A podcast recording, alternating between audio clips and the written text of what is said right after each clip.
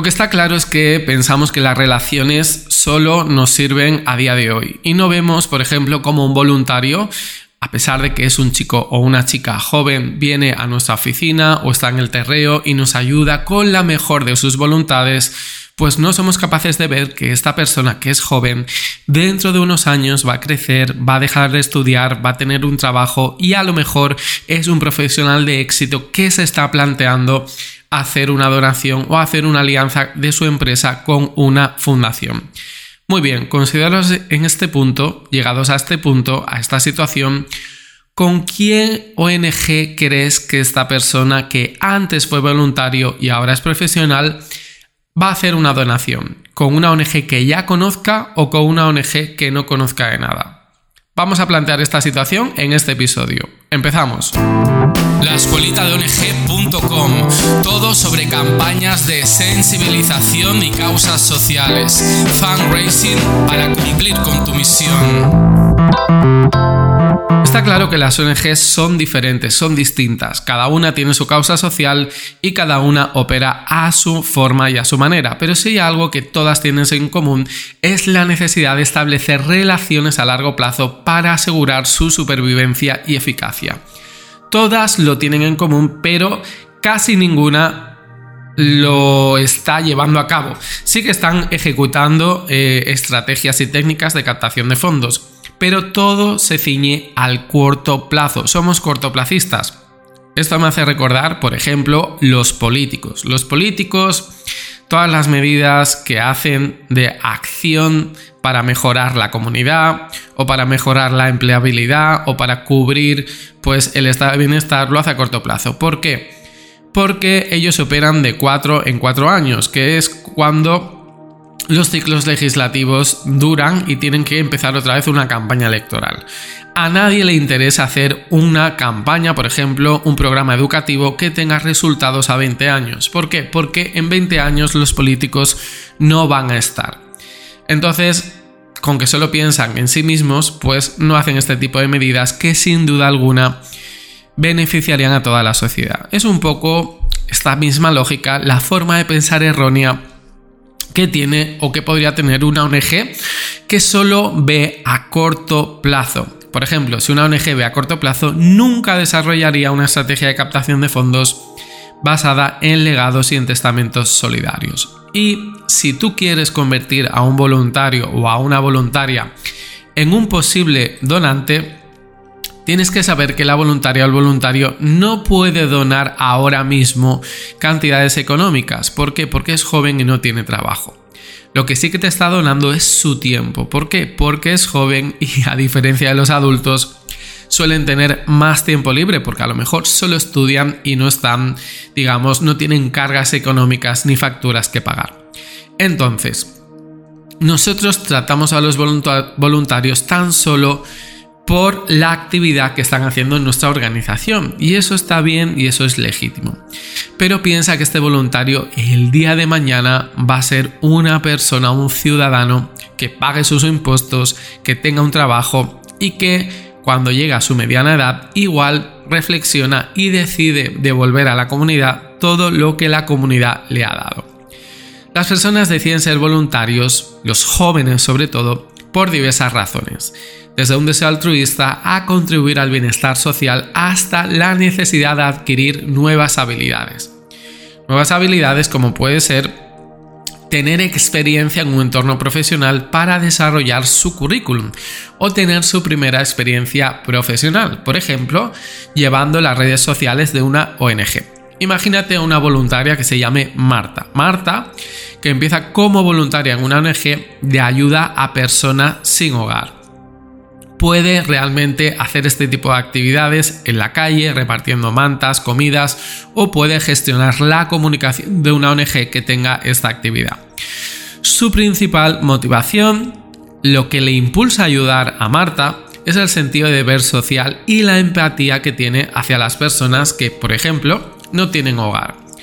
No solo la ONG se beneficia del trabajo voluntario de Marta, no solo las personas sin hogar tienen recursos facilitados por Marta, sino que Marta también gana una valiosa experiencia al trabajar o al desempeñar su actividad como voluntaria y por supuesto recibe una satisfacción personal.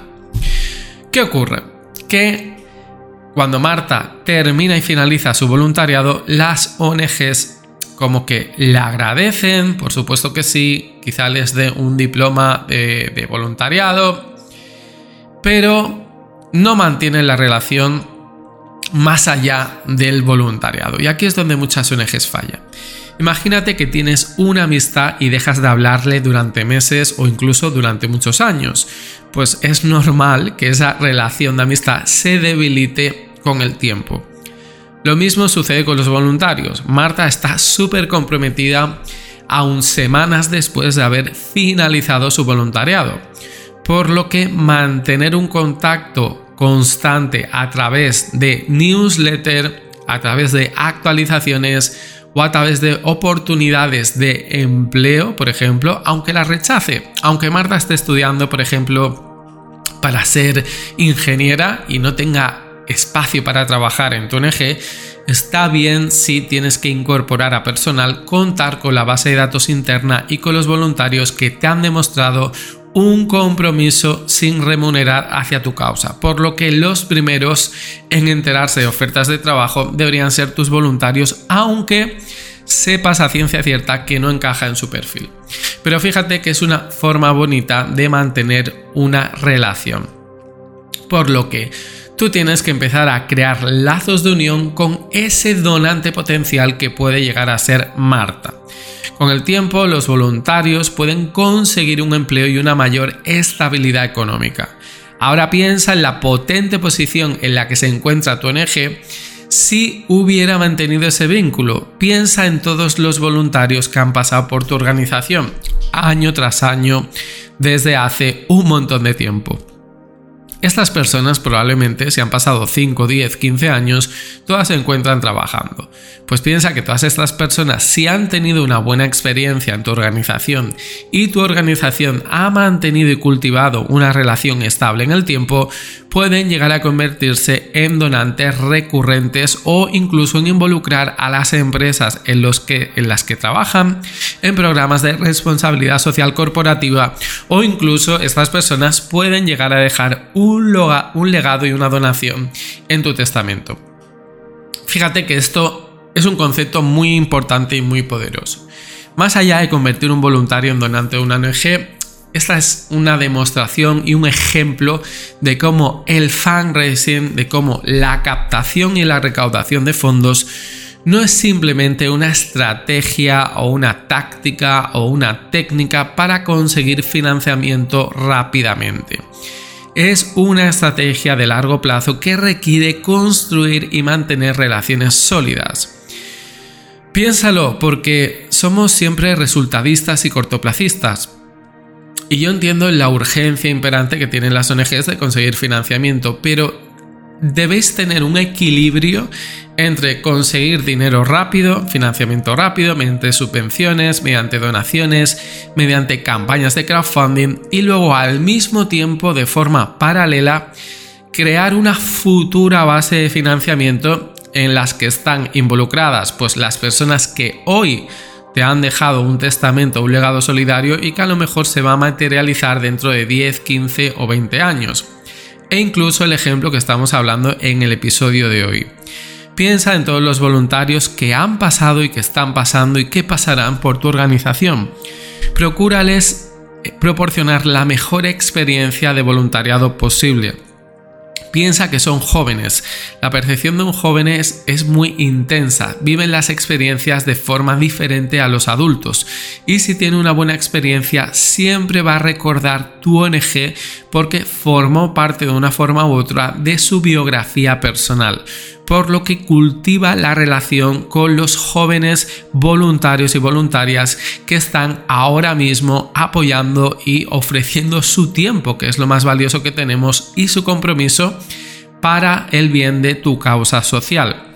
Si trabajas la relación con los voluntarios, puedes crearte puertas, puedes crearte relaciones, puedes crear contactos que a lo mejor hoy solo te están proporcionando pues nutrir tu programa de voluntariado, pero el día de mañana serán personas muy potentes que estarán bien conectadas social y profesionalmente y pueden contribuir de una forma mucho más ambiciosa, digamos, de una forma mucho más importante a la causa de tu ONG, sin menospreciar, por supuesto, el tiempo que actualmente están donando.